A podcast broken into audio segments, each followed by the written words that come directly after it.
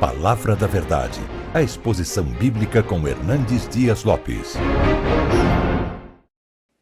Estamos vivendo uma das crises mais agudas, agônicas e endêmicas dos últimos séculos. Vivendo os dias de grande perplexidade entre as nações. Século passado, século XX, foi assolado por duas grandes guerras mundiais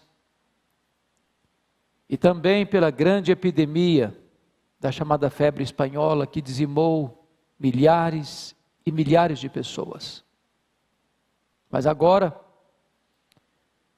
estamos vivendo a pandemia do chamado coronavírus, Covid-19, que tem ceifado dezenas e dezenas de milhares de pessoas em todo o mundo, ao mesmo tempo, trazendo um dos reveses mais profundos da economia mundial. Dias de angústia, dias de apreensão, dias de grande aflição. E é nesse tempo é que eu convido você para abrir sua Bíblia comigo no livro de Apocalipse, capítulo 9. E nós leremos do verso 1 ao verso 12. Por favor, pegue sua Bíblia aí na sua casa e acompanhe comigo esta leitura. Apocalipse 9 está escrito: O quinto anjo tocou a trombeta e vi uma estrela caída do céu na terra, e foi-lhe dada a chave do poço do abismo. Ela abriu o poço do abismo e subiu fumaça do poço como fumaça de grande fornalha. E com a fumaceira saída do poço escureceu-se o sol e o ar. Também da fumaça saíram gafanhotos para a terra. E foi-lhes dado poder como que tem os escorpiões da terra e foi-lhes dito que não causassem dano à erva da terra, nem a qualquer coisa verde, nem a árvore alguma. Então, somente aos homens que não têm o selo de Deus sobre a fronte. Foi-lhes também dado não que os matassem, e sim que os atormentassem durante cinco meses. E o seu tormento era como o tormento de escorpião quando fere alguém. Naqueles dias os homens buscarão a morte e não a acharão. Também terão um ardente desejo de morrer, mas a morte fugirá deles. O aspecto dos gafanhotos era semelhante a cavalos preparados para a peleja. Na sua cabeça havia como que coroas como de ouro, e o seu rosto era rosto como de homem. Tinha também cabelos, como cabelos de mulher, os seus dentes como dentes de leão. Tinham couraças como couraças de ferro. O barulho que as suas asas faziam era como o barulho de carros, de muitos cavalos, quando correm a peleja. Tinham ainda cauda, como escorpiões e ferrão. Na cauda tinham poder para causar dano aos homens por cinco meses. E tinham sobre eles como seu rei o anjo do abismo, cujo nome em hebraico é Abaddon e em grego Apolion. O primeiro ai passou, eis que depois dessas coisas vem ainda outros dois ais. Eu quero então pensar com você sobre o tema a cavalaria do inferno. E dizer a você que o livro de Apocalipse é o livro da revelação. É o livro que abre as cortinas da eternidade, lança luz sobre a nossa história e retrata o plano de Deus na história dos homens.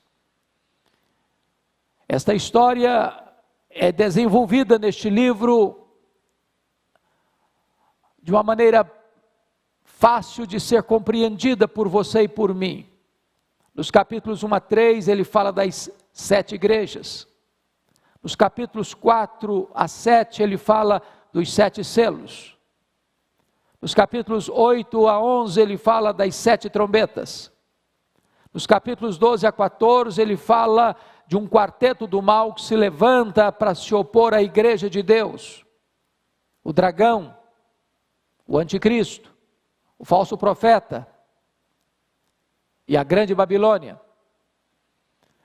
Nos capítulos 15 e 16, ele fala dos sete flagelos, das sete taças da ira de Deus, quando o juízo de Deus é completo sobre os homens.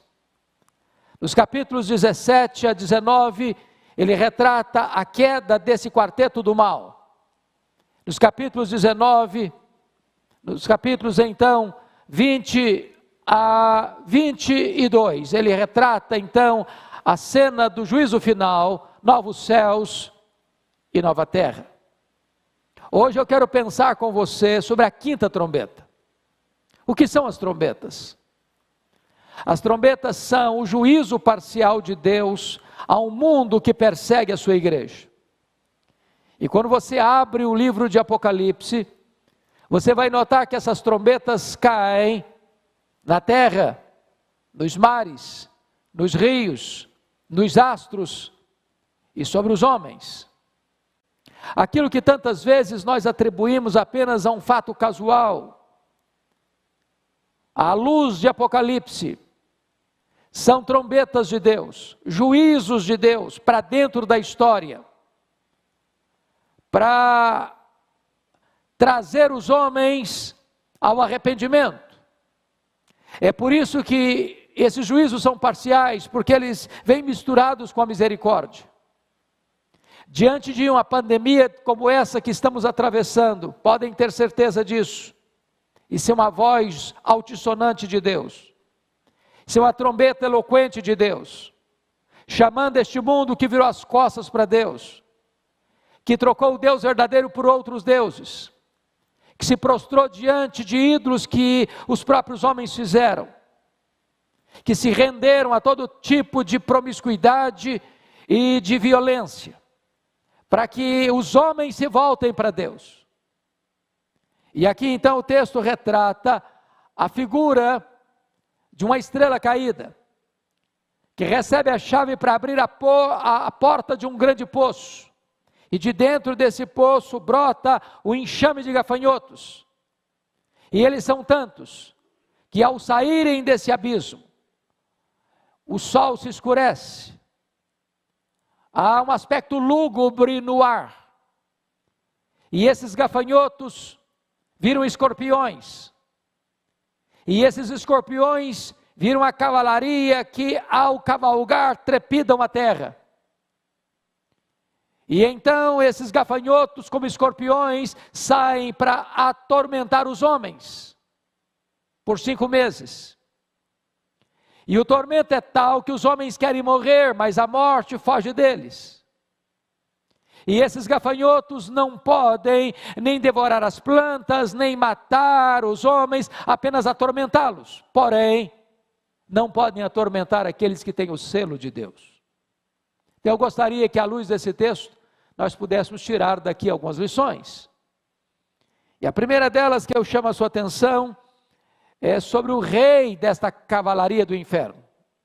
Primeiramente, o capítulo 9, versículo 1, diz que este rei é uma estrela caída. Veja que João não vê uma estrela caindo, ele vê a estrela caída. E é claro que essa é uma referência a Satanás. Ele caiu, ele foi expulso do céu. Ele é um ser caído, ele é um ser derrotado. Ele é um ser debaixo do juízo de Deus. Ele não tem o poder das chaves do inferno, do abismo.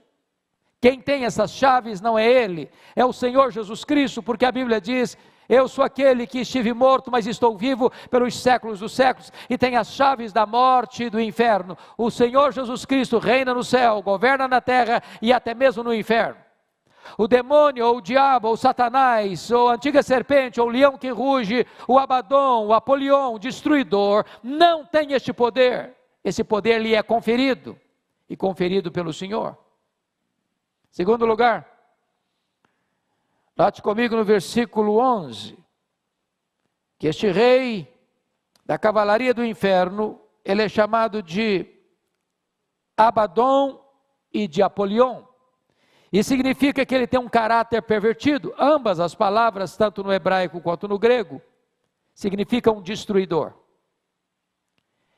E a Bíblia diz que o diabo, ele é maligno, ele é assassino, ele é ladrão, ele é destruidor. Ele vem para destruir. Destruir vidas, destruir famílias, destruir nações. Destruir a verdadeira religião destruir a pureza, destruir os relacionamentos, destruir a paz. Ele é aquele que vem para destruir. Mas chama sua atenção em terceiro lugar, que o rei desta cavalaria do inferno uma autoridade limitada e limitada por Deus. E a limitação da autoridade ah, deste ser maligno vem em três aspectos. Primeiro, ele, é, ele não tem autoridade por si mesmo para abrir o poço. Confirma comigo, confira comigo o versículo primeiro. Está escrito: E foi-lhe dada a chave do poço do abismo. Preste bem atenção nisso. Satanás não manda nem no inferno. Ele não tem as chaves. Ele não tem autoridade. A autoridade é do Senhor Jesus. Então ele é limitado nessa autoridade. Segundo, olha comigo que ele é também limitado quanto à sua ação. Versos 4 e 5. Nós somos informados que esses gafanhotos, que parecem escorpiões, eles não têm autoridade para causar dano à causa verde, nem a árvore alguma tão somente aos homens que não têm o selo de Deus. Eles não podem causar danos, nem às árvores, nem aos que têm o selo de Deus. Apenas aqueles que estão desprovidos da marca de Deus na sua vida, do selo de Deus na sua vida. Eles podem ir até onde Deus os permite ir e nem um centímetro a mais. É muito importante você entender isso. O diabo não tem poder de agir à revelia da permissão divina. Ele só pode ir até onde Deus o permite ir e nem um centímetro a mais, como aconteceu na vida de Jó. Deus permitiu que Satanás tocasse nos bens de Jó, tocasse na família de Jó, tocasse na saúde de Jó, mas Satanás não teve permissão para tirar a vida de Jó. Então ele é um ser limitado, limitado por Deus. Mas em terceiro lugar, ele é limitado também quanto à questão do tempo. Versículo 5 do nosso texto está dizendo que ele tem essa autoridade para fazer isso por cinco meses. E obviamente esse é um termo simbólico. Satanás não tem todo o tempo para agir. Ele só pode agir dentro dos limites que Deus estabelece e dentro do tempo que Deus estabelece para ele. Em outras palavras, ele é um ser limitado e limitado por Deus.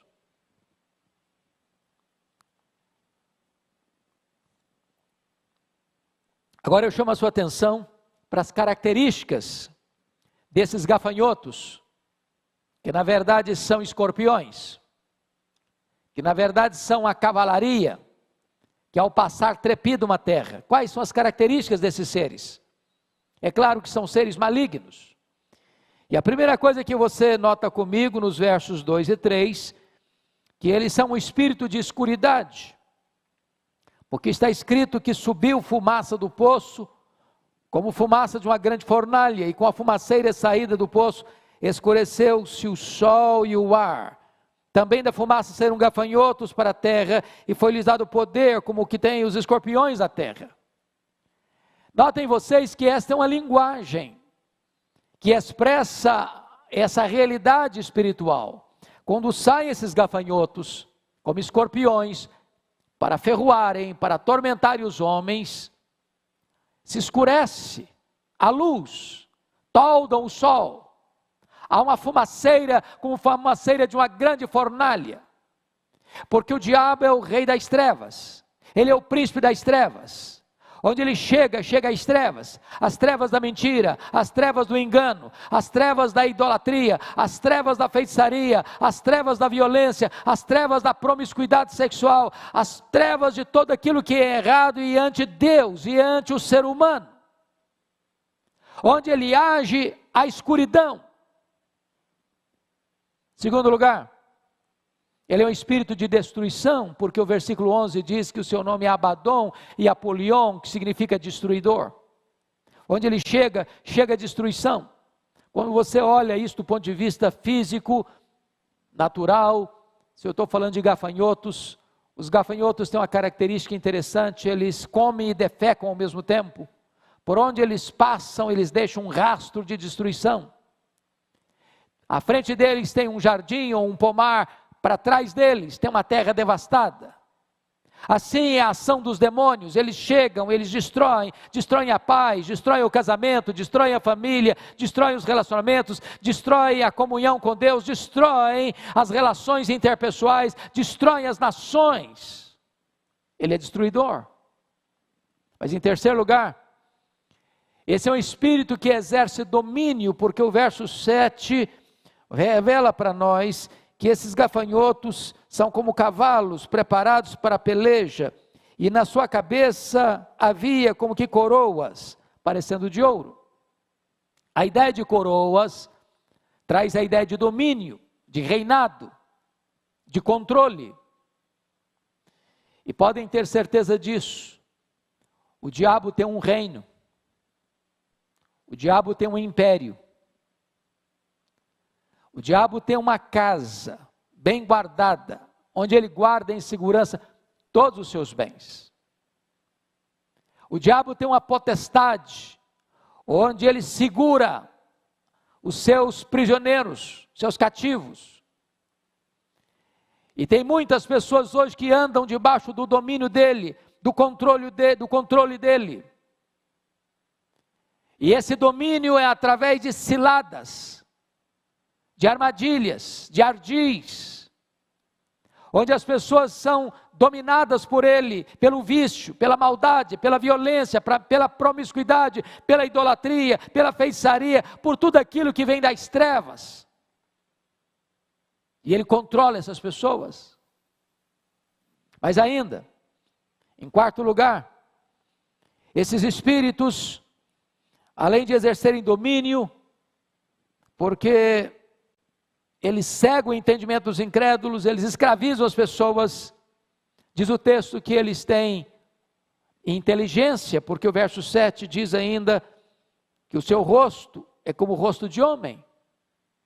E nessa conjuntura aqui, retrata para nós que esses espíritos malignos têm inteligência. É por isso que Paulo diz em Efésios 6, 11, que nós precisamos entender que a nossa luta é contra o diabo e temos que ter cuidado contra as ciladas do diabo. E a palavra ciladas lá é metodeia, de onde vem método, de onde vem estratégia, estratagema.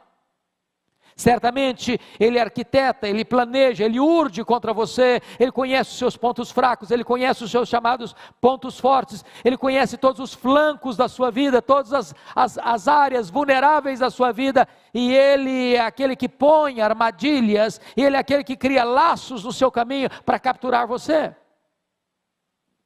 Mas ainda, ele é um espírito de sensualidade, em quinto lugar, veja comigo o verso 8 tinham também cabelos, como cabelos de mulher. E é claro que quando João fala disso, ele tem como pano de fundo os cultos pagãos, mormente o culto de Dionísio, onde a liturgia daquele culto pagão era feito com muita sensualidade, onde as mulheres esvoaçavam a sua cabeleira em danças sensuais e promíscuas.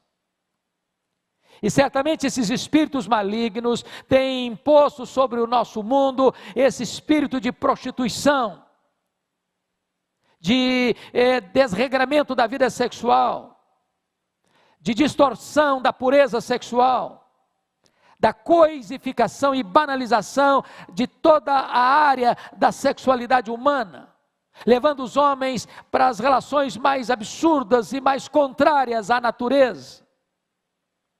Certamente por trás de toda essa promiscuidade humana que obra da carne, existe também uma ação demoníaca, uma ação dos demônios para deturpar a perfeita e bela criação de Deus.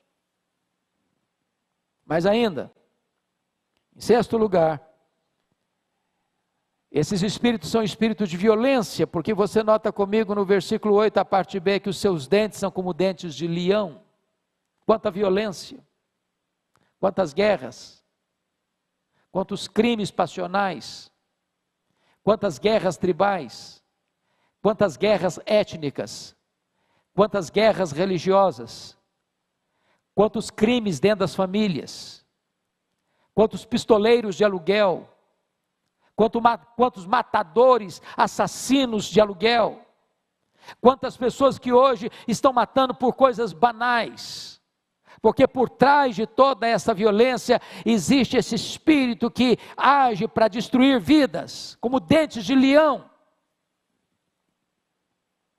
Mas finalmente, a característica desses seres malignos é retratado por João no versículo 9 como um espírito de inatingibilidade. Porque diz que tinham coraças como coraças de ferro em outras palavras, você não pode lutar contra esse inimigo com armas convencionais. É por isso que Paulo diz que nós precisamos de armas espirituais, não carnais, poderosas em Deus para destruir fortalezas e anular sofismas. Você não pode enfrentar esta horda de demônios, esta horda de gafanhotos, esta horda de escorpiões, esta cavalaria do inferno com armas humanas, com armas carnais. Você precisa ser revestido com toda a armadura de Deus e você precisa ser revestido com o poder de Deus. Mas eu quero tratar agora de um terceiro ponto nesse texto. Qual era a missão principal desses gafanhotos que saem do abismo? Qual é a missão deles? E note comigo nos versos 4 e 5 que a missão principal deles era atormentar os homens.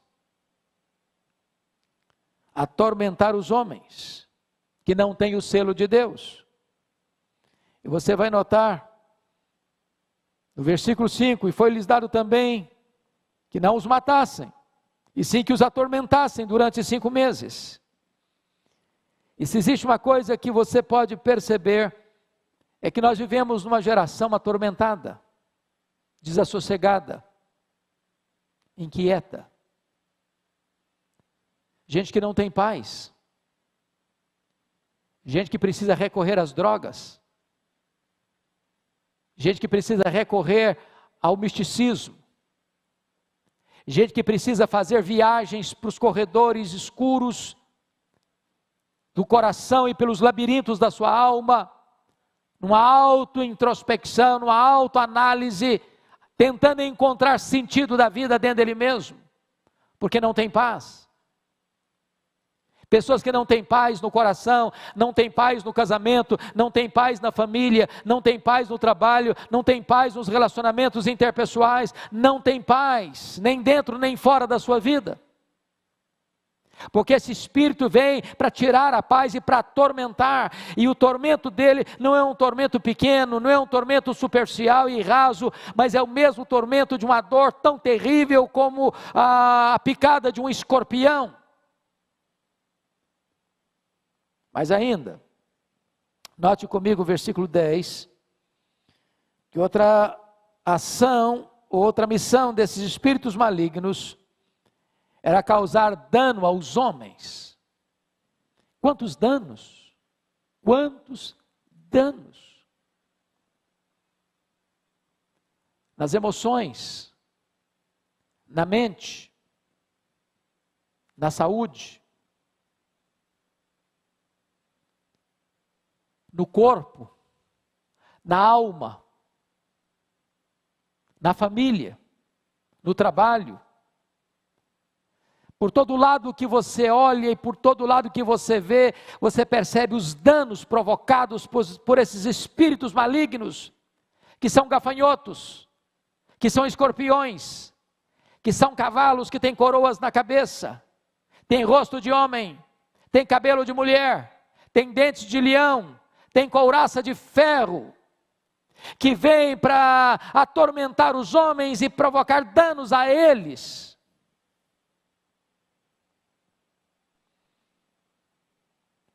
Agora notem vocês comigo no versículo 6, que esta é uma das passagens para mim mais complexas e dramáticas de toda a Bíblia.